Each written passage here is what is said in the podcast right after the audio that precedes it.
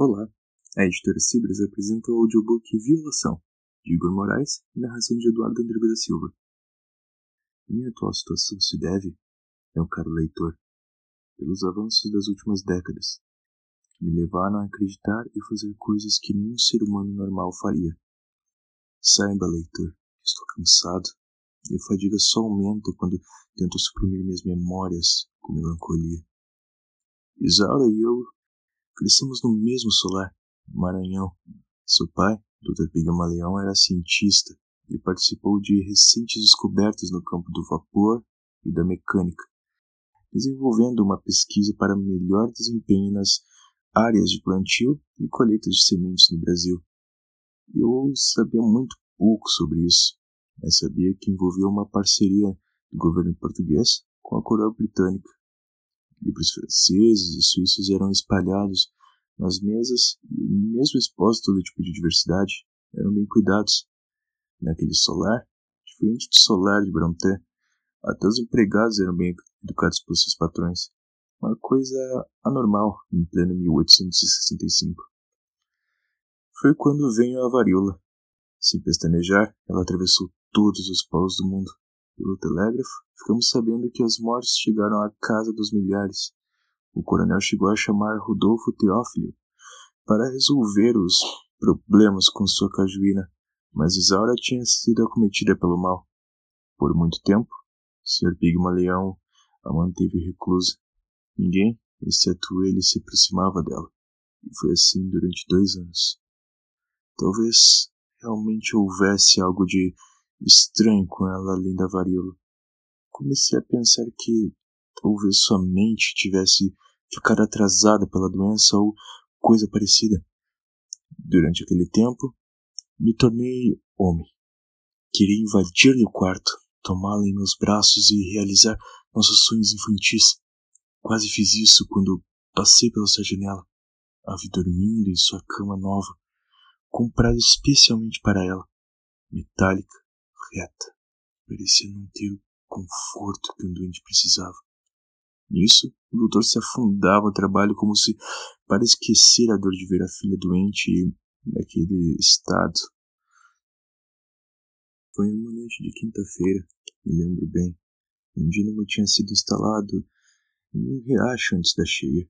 O doutor parecia ansioso, me lembrando da mecânica das engrenagens, dos sais essenciais dos estados físicos da água e suas mudanças, além do estado de Isaura. Ela está melhorando, meu jovem Paulo. Quem sabe vocês não podem sair e voltar a brincar por aí. Agora, se prepare.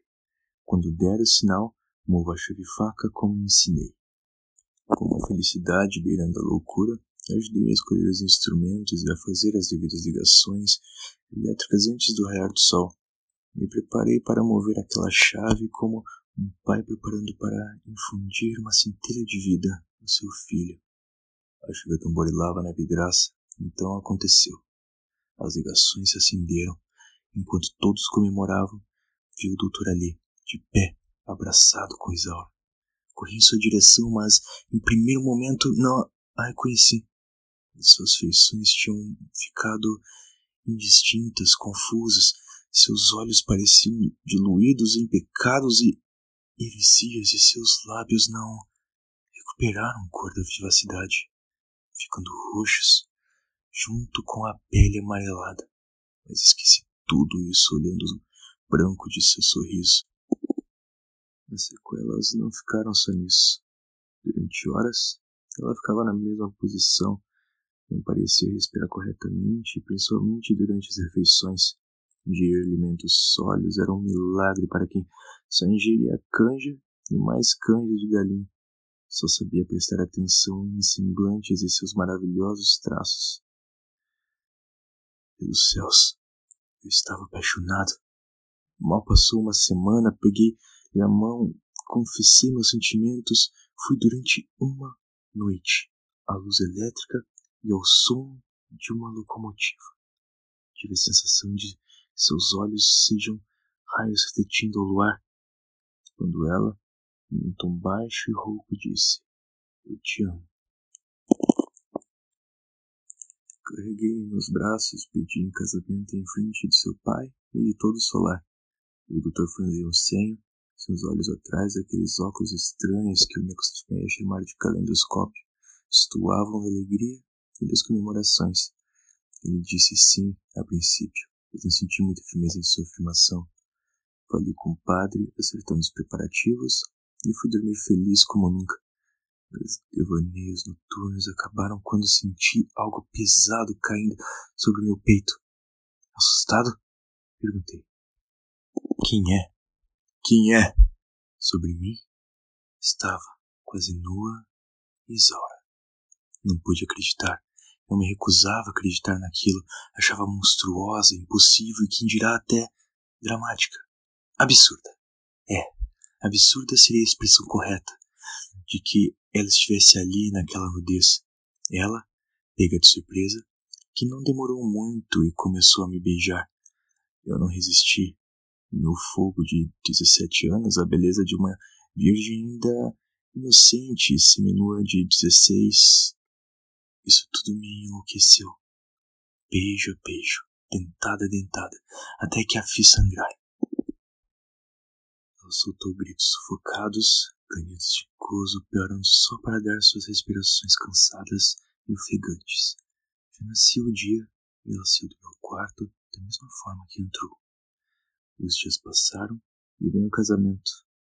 Quando Isaura apareceu definitivamente para a sociedade, vestida ricamente, seu vestido exibia suas costas curiosamente eretas, enquanto a cintura lembrava uma mola apertada num espartilho, ao mesmo tempo em que seu andar rígido parecia resultado de um desconforto, o que os convidados atribuíram a implicações da varíola.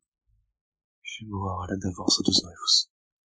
Peguei sua mão com arrepio mortal, enlaçando sua cintura com meu braço e deslizei com ela pelo salão. Depois dos aplausos, Isaura foi ao piano. Com habilidade, cantou uma cantiga árida sobre escravidão e liberdade, com uma voz melodiosa e quase dilacerante. Vislumbrei aquele som abafado. O canto tinha uma vibração sonora que ocupava todo o salão. O tom era melancólico e a cantiga parecia um gemido sufocado de uma sofredora, o que não combinava nada com o clima da festa. Ela se levantou do piano durante o silêncio do público e me encarou. Seus olhos vertiam em lágrimas, borrando a maquiagem. Meu coração gelou instantaneamente. Ela parecia rígida, como se a alma tivesse se esvaído do corpo. Meu sogro, que até então não dei a atenção devida, veio à frente, ficando em destaque. Seu rosto tinha a feição que só vi nos escravos ao irem para o tronco, um misto de desespero e vergonha. Doutor, o que significa isso? Comecei, sem entender. Amor, o que está? Durante a minha fala, ela puxou o cabelo que saiu sua cabeça como se peruca fosse. Olhei para o Dr. Pigmaleão que virava o rosto de vergonha enquanto todos exclamavam. Que língua humana pode retratar de forma precisa aquele. aquele horror que se apoderou de mim diante daquele espetáculo que se apresentou à vista de todos? O crânio exibia pequenos êmbolos, pistões e mecanismos. O amor da minha vida era um autômato.